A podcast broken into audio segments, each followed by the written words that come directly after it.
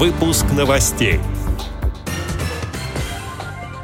Названы музеи, которые получат гранты на создание тактильных копий экспонатов.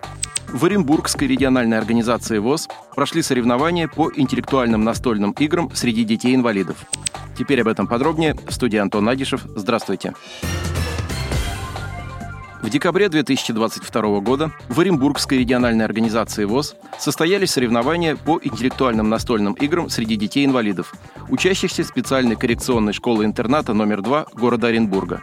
Мероприятие проходило с целью популяризации настольных игр среди детей с нарушением зрения. 12 незрячих и слабовидящих детей со 2 по 11 класс соревновались в трех видах игр. Это шашки, шахматы и квикса. В рамках тесного сотрудничества Оренбургской региональной организации ВОЗ и школы-интерната такие соревнования проводились уже не в первый раз. Они позволяют решать такие задачи, как вовлечение детей с нарушением зрения в активные регулярные занятия настольными играми, внедрение игр в познавательную деятельность, а также способствуют развитию логического мышления.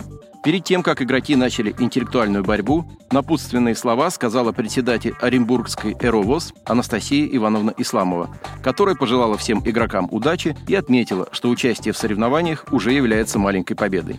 Игры прошли в спокойной, неторопливой обстановке, школьники вдумчиво отыгрывали партии.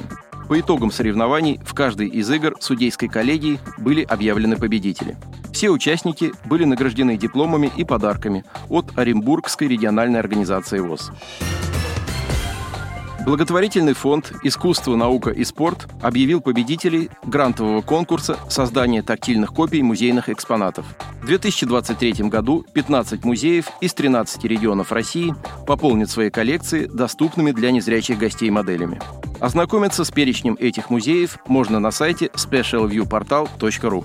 Копии экспонатов выполнят по специальной технологии, разработанной мастерской тактильных моделей в студии ШУ.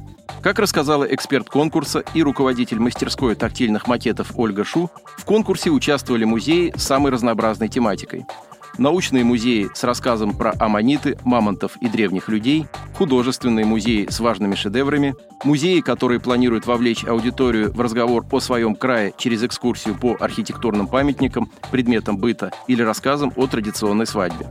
Очень ценно, что конкурс с успехом проходит уже в третий раз. Для многих музеев это отличная возможность начать работу с незрячей аудиторией. Для победителей конкурса изготовят тактильные копии и таблички пяти экспонатов. Ранее тактильные копии экспонатов появились в Музее истории ГУЛАГа, Художественном музее Краснодара, Оренбургском губернаторском историко-краеведческом музее и других культурных учреждениях страны. Отдел новостей «Радиовоз» приглашает к сотрудничеству региональной организации. Наш адрес – новости собака радиовоз.ру. О новостях вам рассказал Антон Агишев. До встречи на «Радиовоз».